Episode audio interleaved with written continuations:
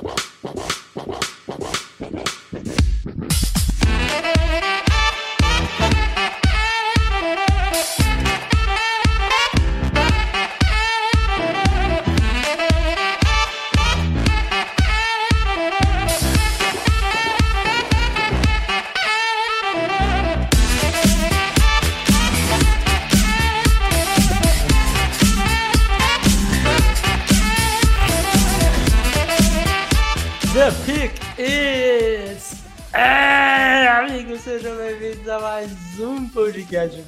Clock exclusivo da quarentena.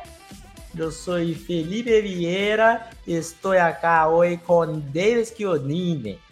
Nossa, que, que portunhole. É, olá, olá, meus amigos. Acho que esse é o penúltimo da, da quarentena, né? O penúltimo dessa série, se não me engano. E, Nós- da ba- nós- Batalha de nós- Mortes. Nós temos, falta a NFC West. Hoje Não, e a South, Norte também. Falta Norte, então temos mais três. É esse mais dois. É isso aí. Davis, hoje é um dia importante para a história da humanidade, porque o guia foi lançado oficialmente. Sim. Guia do E- Draft on the Clock lançado, então comprou agora, recebe no momento que a gente olha que você comprou. Então, geralmente, como a gente está online quase sempre, a gente envia em 10 minutos provavelmente, algo por aí. Exatamente. Guia que teve ótima repercussão até agora, todo mundo gostou, gostou do, do trabalho é, gráfico, que ficou muito mais bonito esse ano. Guia que tá com a nossa cara, tá com a nossa marca mais do que nunca. Tá bem claro que lá estão as nossas ideias de futebol americano, de scouting, que a gente acha. Então, tá muito legal, aproveite, compre, é, aproveite essa quarentena aí forçada para estudar e se aprimorar em, em relação ao draft. É isso aí, estamos há três semanas do draft, né? E vai acontecer, né? Tá E chegando já. É, exato. Ainda o clima parece que. Você sente que o clima esse ano tá um pouquinho, o pessoal talvez um pouco menos ansioso. Acho que muito por conta da, É, do- do da vírus, pandemia, da, né? Da pandemia. É, mas, cara, quando chegar, vai ter, vai ser a, a única diversão que nós teremos em muito tempo, né? E assim, eu acho que de- eu acho que abril ainda tem de ser um mês bem complicado, né? É, Traçando o melhor cenário de controle e tal, é, abril tende ainda a ser um mês complicado, então eu acho que vai, ser, vai chegar nesse ponto sendo realmente a única coisa, cara. É. Acho que tá, me- tá mais parado porque, óbvio, não tem as visitas, não tem as entrevistas É, é, é físicas, né? Físicas não tem, não tem os exames médicos. É. Isso diminui um pouco a capacidade da, da cortina de fumaça, da smoke screen da, É. e dos burburinhos, mas no geral acho que tá correndo Será que bem. teremos alguma troca antes de começar o draft? Cara, eu acho troca assim, relevante, assim, de... é, parece que hoje os, o- o- os Jaguars estão trocando, estão negociando Yannick Ngakwe com um time por uma primeira rodada. Tá? É, Hum, Acabou de sair agora há pouco, até vou pegar a fonte aqui. É, e então, assim, tá forte esse boato. Não sei se isso vai se concretizar, se vai acontecer logo, mas é, é, é o boato. Mas assim, as trocas dentro do top 5, aquelas ali que a gente é, coloca tanto que é do, de, de subir por quarterback e tal, eu acho que só no dia do draft. Porque como tem mais que um time querendo subir para garantir seu quarterback, eu acho que aí se, se você der um tiro muito antes, a não ser que seja pro Washington Redskins, que é o número 2, ou pro 1, um, você corre riscos ainda, entendeu? Então, passa por aí. Foi o Jordan Runnan que, que postou. É, eu tava pensando aqui na troca que os Jets deram no, No Darnold, né? no Darnold, exato. Que se eu acho rapidamente. Quanto Ah, ela foi bem antes, cara. É, então, eu queria lembrar o, o- a época que foi, se foi em abril. Ah, eu, eu, março eu acho que foi em março, cara. Eu acho. E o É, Runnan é o março. cara que cobre os Giants, né? Não, os Giants não podem estar trocando pelo. Os Giants não podem estar trocando pelo Ngakwe, cara. Eles não vão fazer isso. É, foi em março mesmo, 17 de março. Então, ainda estamos atrás desse- desses momentos. Acho que realmente vai ficar para o dia do draft. Bom, Davis, vamos para o- os nossos mocks. Hoje, NFC South. E vamos começar por New Orleans Saints. New Orleans Saints, quem venceu foi você por 51.8 a 48.2. Eu confesso que eu olho os Saints, a quantidade de escolhas que eles têm, assim. Dá até depressão, né? Dá uma depressão tão grande, cara, porque você não consegue fazer absolutamente nada, assim. É, eu tive que fazer não... uns movezinhos aí para sair com alguma coisa melhor, sabe? Uhum. Ah, o que a gente assim, E ainda assim saiu com quatro jogadores, né? E uhum. digamos que é, um jogador realmente titular, assim. Que é a primeira escolha, né? Dos dois. Exato. Mas fala um pouco mais sobre o seu mock aí, tão grande. É. então, na primeira escolha, eu, eu, me permiti dar um pequeno reach aí no Kenneth Murray, na 24, dada a necessidade do time de linebacker. É, você escolheu o Denzel Mims, também seria uma escolha é, que seria um cara que chegaria para jogar, apesar deles terem contratado o Emmanuel Sanders. O Sanders já é um veterano, a gente sabe que não é um cara que vai ter muito tempo, e acho que o contrato é só de um ano. E aí na 2, cara, eu tive que subir porque a corrida por cornerbacks já estava muito apurada então eu peguei o Darnay Holmes, que é um cara que chega para disputar uma posição titular. Você pegou o Amick Robertson, que é mais um níquel, né? Hum. Na terceira rodada, você vai com um linebacker, o Joe Buck Jr., Joe Buck Jr., uh, e eu vou com o Gabriel Davis, que aí é um wide receiver mais para complemento mesmo e uhum. tal. E aí ainda pego o Kishan Vaughan como running back lá embaixo, porque eu acho que o time tem o Camara, tem o Murray, precisa ter um terceiro nome, precisa ter um nome de competição e eu acho que o Vaughan é um cara até meio esquecido às vezes, ele é um bom running back, é, e fica, fica meio de lado. Então, pegaria esses caras.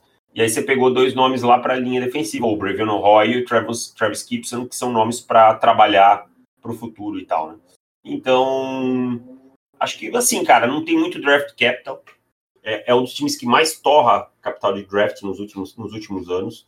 É, eu temo realmente pelo futuro do Saints, cara. Eu realmente temo pelo futuro do Saints, assim, no sentido de ser o time que mais gasta draft capital, rola dinheiro para frente e tal. Uma hora essa conta vai chegar. E eu sei que parece que eu estou dizendo isso e não, fala isso, mas olha quanto tempo eles estão fazendo. Uma hora a conta chega e quando ela chegar vai custar bem caro, sabe? Então tem que tomar cuidado. Não deu para fazer muita coisa, essa é a verdade. Eu, eu não sei, eu acho que a conta nunca chegará. Porque ah, uma hora vai chegar, cara. Uma hora chega. eu falo isso faz uns cinco anos, assim. Pelo menos. E não acontece. Acho que o, o Loomis realmente é um mago do, do salary cap. Veremos se chegará. Partindo então para. Qual que é o próximo? Carolina Panthers. Isso daqui essa foi lavada, hein, David? Lavada. Mas essa aí, quando você me mandou o seu mock, que eu já tinha feito o meu, obviamente, eu falei, ah, essa aqui é vaca deitou, aqui não tem muito uhum. muito o que fazer. É, essa daqui seria quase que um. Quase não, seria um draft perfeito para os Panthers, é. eu diria. É, eu dei o trade down da 7 para 18 e para 26, troquei com os Dolphins, e acabei dando trade up da 18 para 14 para pegar o Jedrick Wills, vi que ele estava caindo, peguei ele na, na 14 e o Javon Kinlaw sobrou na 26, então ficou outra escolha facílima. Aí na segunda rodada, na segunda não, na terceira, ah, é na segunda. Na segunda rodada ainda peguei o Jonah Jackson, na terceira o Julian Oquara. Então acabei pegando já mais dois jogadores que provavelmente serão titulares já no ano 1. Nesse momento eu diria que três jogadores são titulares no ano Sim. 1, não importa o que aconteça. Não importa quem está no elenco, né? Exato. A, a, única dúvida, por incrível que isso possa parecer, é o Jedrick Wills. Porque o, o, Russell Kung, teoricamente, ele tá com estofo de titular. Então ainda vai ter a competição. O resto, assim, não tem competição, porque não tem ninguém no elenco, sabe? Então é chegar é, e jogar. Mas assim, se a gente pegar as performances do, do, do Russell Kung das últimas temporadas e pegar o que a gente projeta do Jack é, Wills, sem dúvida. Possivelmente o Wills ganha a batalha no training camp assim com uma certa, sim. uma certa facilidade. Sim, sim. Na terceira rodada, peguei. Falei do Aquara? Falei, né? Falou. O, E peguei o Bryce Hall também, que também chega para ser titular. Porque eu vou te falar que o cornerback titular dos Panthers hoje se chama Corn Elder. Lembra de Corn Elder? Sim, a gente fez scout dele no primeiro ano. É, níquel. Naquele ano era níquel. E ele jogando como outside, meu amigo. E o Dante Jackson também não foi bem, né? Na temporada passada, né? Também não foi. E ele é o CB1, assim, sabe? É, ele hoje é, o, é o, o cara para é. parar o, o melhor, é. o wide receiver do adversário, né? Então, fica, é uma situação realmente complicada. A, a, o grupo dos Panthers, nesse momento, a gente tem tanto cornerback quanto a gente tem de kicker. Esse. É, é, a gente tem três kickers no elenco e três cornerbacks de outside, né? Tem ainda mais Sim, um que joga não seja, não seja é. Ah. Então a situação é bem grotesca para a secundária dos Panthers e cornerback. Até queria pegar dois CBs, mas não deu. Acho que ainda sai com bastante coisa que é importante. Ainda peguei o Ben Bradson, que talvez também seja titular, o que é bizarro. Que é bizarro, assim, pensar que sete escolhas, seis seriam titulares. Mas é, é essa a situação do elenco dos Panthers nesse momento. E James Lynch para fechar, essa daqui é uma escolha, não que eu sou um grande fã, mas eu aceitaria até que ok aqui na quinta rodada. Ah, não. Mas não tem mais muito que. É, exato. Mas é uma escolha que eu acho que a torcida dos Panthers pode se preparar que as chances de James Baylor Guy, né? Exato. De vestir o uniforme das Carolinas é bem grande. Você vê chance, já que você tocou no assunto do, do Denzel Mims pintar em, em Carolina? Carolina? Eu acho que as chances diminuíram consideravelmente, porque o Mims subiu muito, né? Aham. E a gente tá com três, três wides, cara. Três bons Moore. wides. O Moore, o Kurt Samuel e o Robbie Anderson. Ah, é, o Robbie Anderson chegou de tempo. É. também era de tempo, jogou com, com o Matt Rule, né? Jogou. É aquilo que a gente estava falando esses tempos, conexões, né? Conexões Exato. Então eu acho que ah, não vai acabar sendo uma prioridade, mas é aquilo. Se ele não tivesse todo esse hype que estão falando de primeira, segunda rodada no máximo, eu não duvidaria numa terceira. Uhum. Até viria. Mas na primeira, segunda rodada, acho bem difícil. Eu, eu acho que ele não passa da segunda porque ele tem é. um combine. Um cara de 1,90 que corre a 4,38, é, as 40 jardas, raramente passa da segunda rodada. Isso uhum. é estatístico, é só procurar é. que a gente vai ver que, que raramente acontece.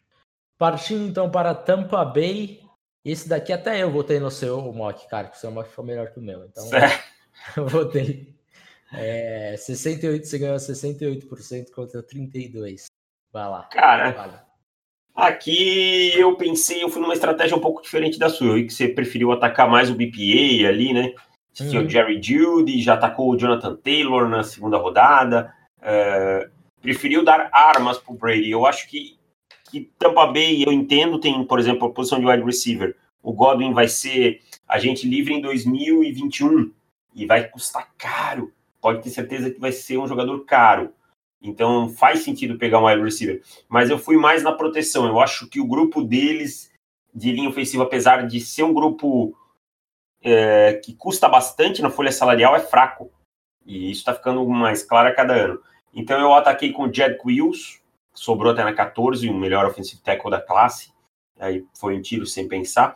E o Lloyd Cushenberry III, que é um, um bom jogador de interior de linha ofensiva, que tem uma flexibilidade para jogar como guard, como center ali se ajustar. Esse time precisa de um running back, o Ronald Jones é, não se provou ainda, apesar de uma melhora na temporada passada. O Peyton Barber foi embora, também não era grande coisa.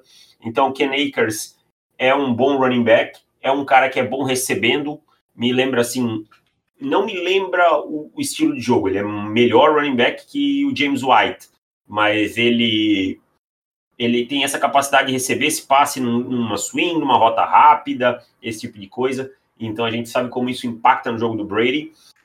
O KJ Hill é um bom slot receiver e eu acho que é uma, um complemento interessante ao grupo é, que eles que, o, que os Bucks têm, já com, com o Evans, com o Godwin, com os Tyrants, né? E aí o resto é o Julian Blackman, o time precisa de safety, e aí o resto é apostas. O Davion Taylor, e o Carter Coughlin, caras mais atléticos, caras para brigar por vaga no roster. Exato. Então, eu te falar que eu, eu, eu dei uma mudada ali, que eu acabei pegando Jerry Judy, né? O pessoal até estranhou. Eu achei bom o seu, seu mock, só que foi por uma outra linha. É, totalmente diferente. Onde, onde eu ataquei alto, por exemplo, você deixou para atacar um pouco mais embaixo, que é o, o Anuogu e o John uhum. Simpson, né? Que, aliás, é um Sim. cara que a, que, que a gente vai ouvir mais. Mas se você pega as cinco primeiras escolhas, elas são cinco escolhas de posições iguais, elas só invertem a, a ordem. É, exato, exato. É, mas eu acho que a, a necessidade do seu acabou sendo melhor tratada, sabe? No uhum. nível da, da necessidade e acabou não dando nenhum reach. Então... Eu, tenho, eu tenho um medo contra a, contra a tampa na, na, no draft. Que hum. tampa puxa o gatilho no running back na primeira rodada. Eu tenho esse medo. Na 14? Será que vai? É. A gente já ouviu boatos que muitos times consideram o DeAndre Swift e Jonathan Taylor escolhas de top 20. Uhum. Tá? Se a gente pega os buracos principais de tampa, pra gente precisa de reforço na linha ofensiva, precisa. É. Mas se a gente pega o que Tampa pagou de contratos nesses jogadores de linha ofensiva, é dá, um, dá a entender que esses caras são são o que eles acham que pode ser titular, sabe? E uhum. então fica latente um espaço para running back.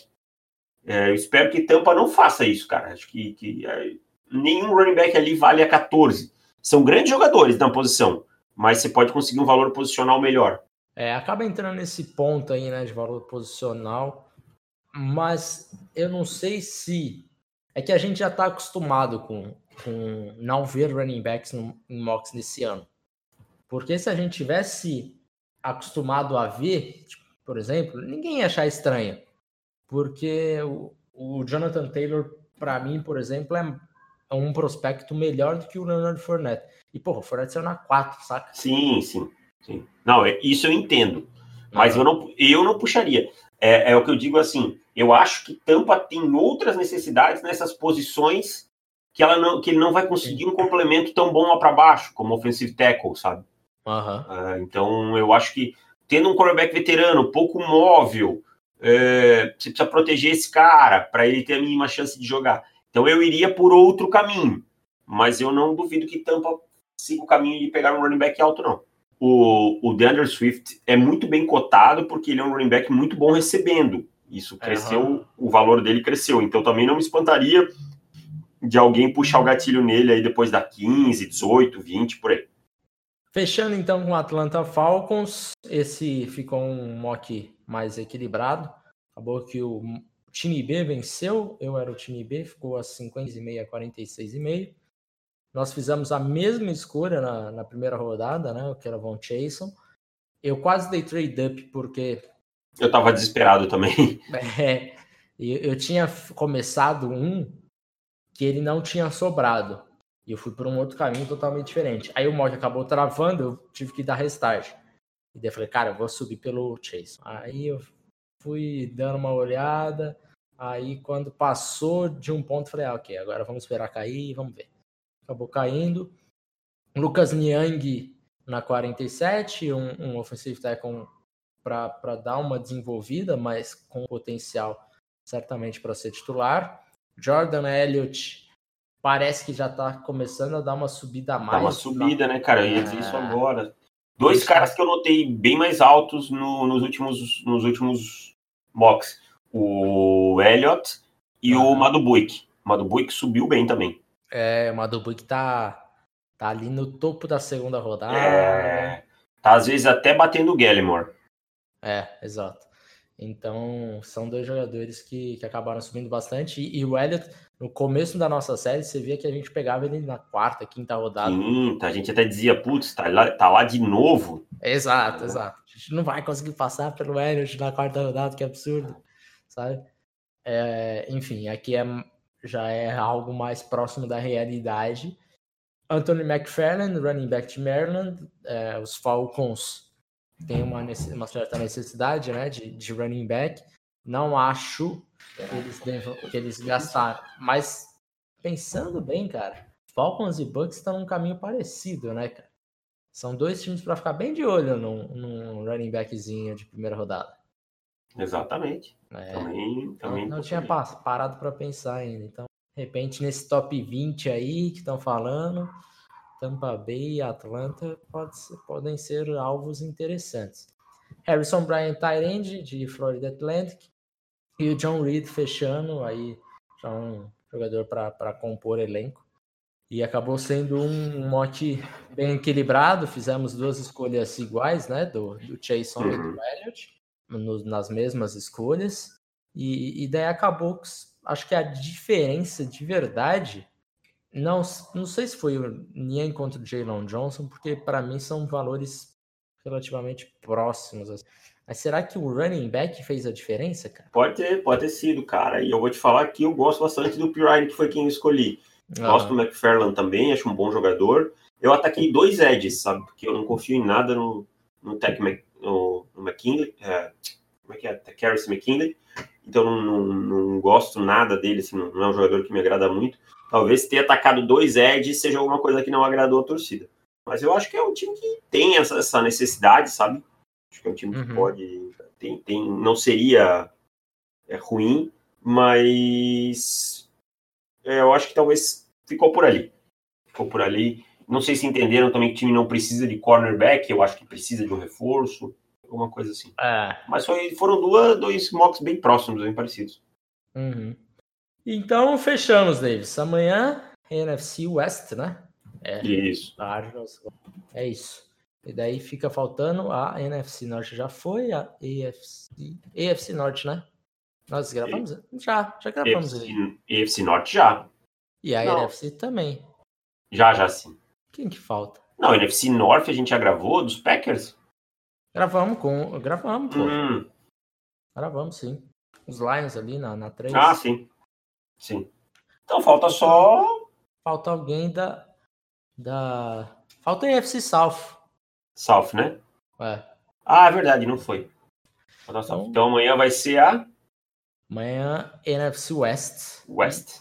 AFC South encerrando a série. Uhum. E a gente volta para o nosso padrão aí de podcasts duas vezes na semana. Beleza. Certo? Então, Certíssimo. Um abraço, dá um beijo nas crianças, lavem as mãos e tchau.